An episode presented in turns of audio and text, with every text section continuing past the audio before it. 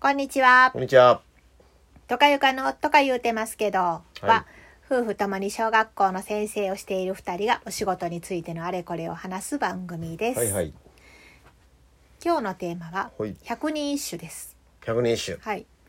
えっと、うん4年生の国語の教科書うにん。百人一首の歌が何、うんいくつか載っている。百首まで出てけえへんよね。 いやいやいくつかいくつか大変なことになってしまいます。でそれで4年生の先生がうん「百人一首やりたいんだけど」みたいな話をしてはっはて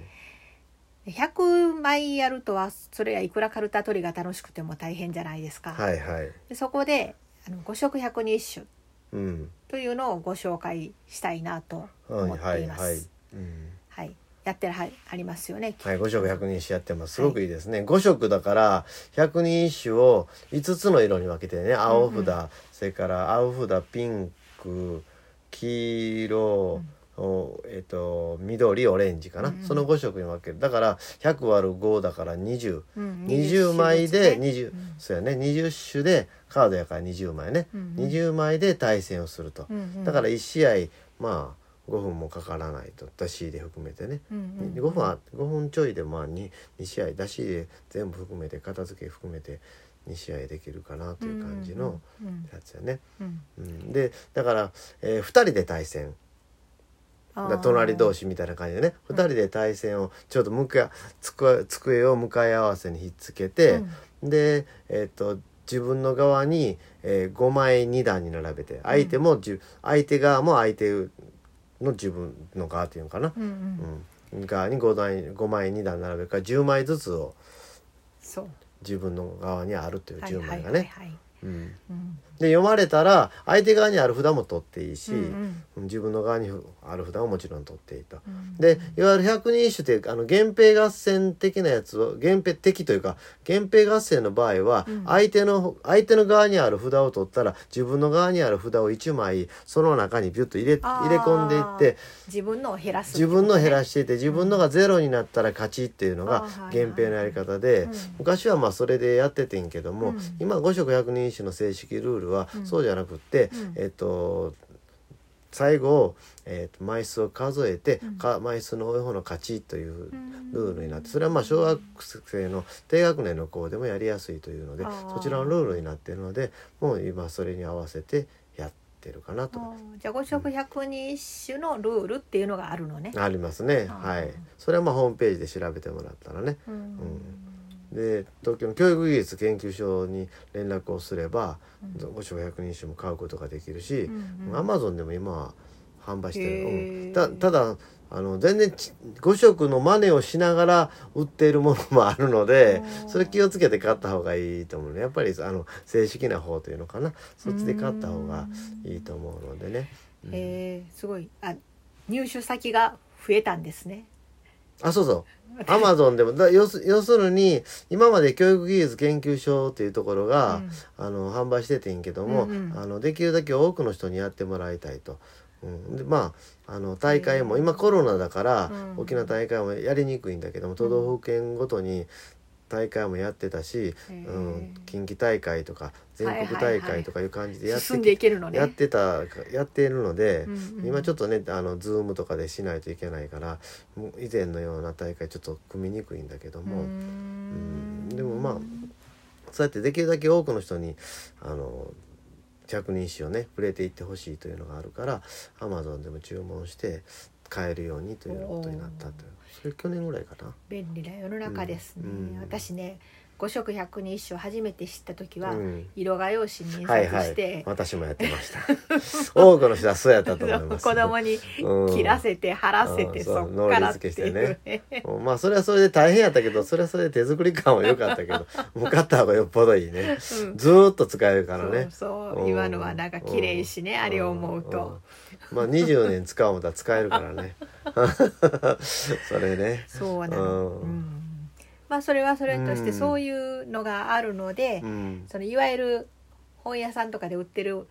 あの箱に入った小倉百人一首はいはでやるよりはずっと取り組み教育上は取り組みややすいね、うん学校としてはねすくて、う、うんんで毎日やるということよね、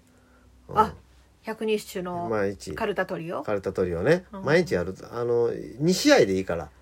何試合もしなくていいから1日2試合で毎日やっていくというそれが一番いい、あーうんその一試合っていうのはもちろん五食のうちの一食だけをやるってことよねだから青青やり始めたらずーっと青やって、うんまああの5色のうちの1色目1色目が一番時間かかるので子供も初めてやし、うん慣れてないしルールも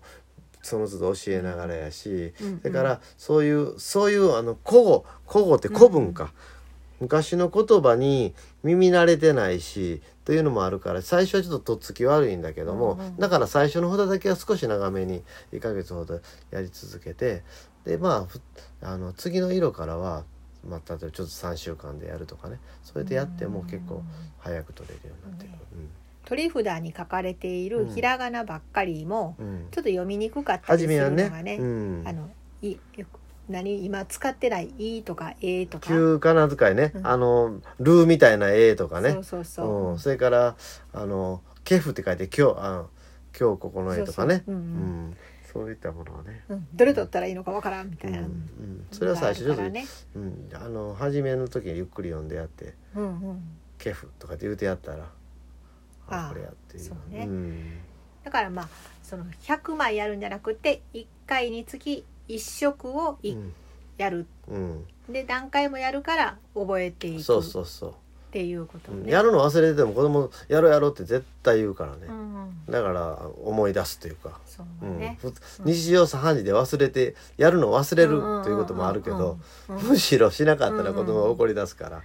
うん、で勝ち負けで机を一つ移動したり戻ったりとかいうことがあるのでだんだんあの強い子っていうのかな、うん早く取れる子は早く取れる子ばっかりの席になっていってゆっくりの子はゆっくりの子ばっかりの席になっていくというね。うんうんうんだから大体同じぐらいの実力同士で戦えるので片方があんまり強いと面白くないのでね、うんうんうんうんまあ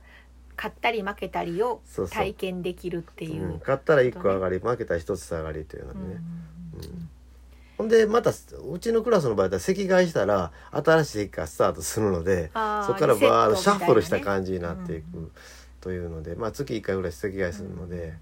うんそれはそれで楽しみもあるし、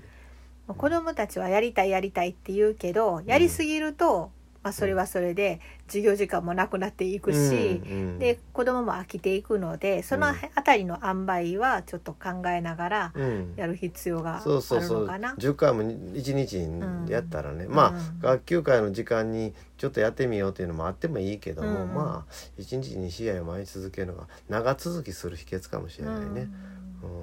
かあのもうちんあのなんていうのかな強い子はまあそれはそれでもいいのかもしれないけども、うん苦手やっぱり苦手な子もいるしね。うんうん、うんそうですねうん五色百人一首のうん取り組みについてはいろいろうとんお読み話方もがあるしねあると思うので、うんうんまた何回かに分けてお届けできそうれでばすいね、はい、いかなと思いまます。たねそのトストスランドもひ開いたらいっぱいやり方も出てるし、あうん、ではあの百人一首のあ五色百人一首の入手先なんかはまたコメント欄違う詳細欄にリンクを貼っておきますので、うんうんよかったらご覧ください。うんはい、ということで今日ははい百人一首をするには五色百人一首っていうのがあって、うんそれが一番取り組みやすいよ、うんとか言うてるお話でした。はいはい、ありがとうございまあしりがとうございた。ましたまた今度の、えー放送でお会いしましょう。さようなら。さようなら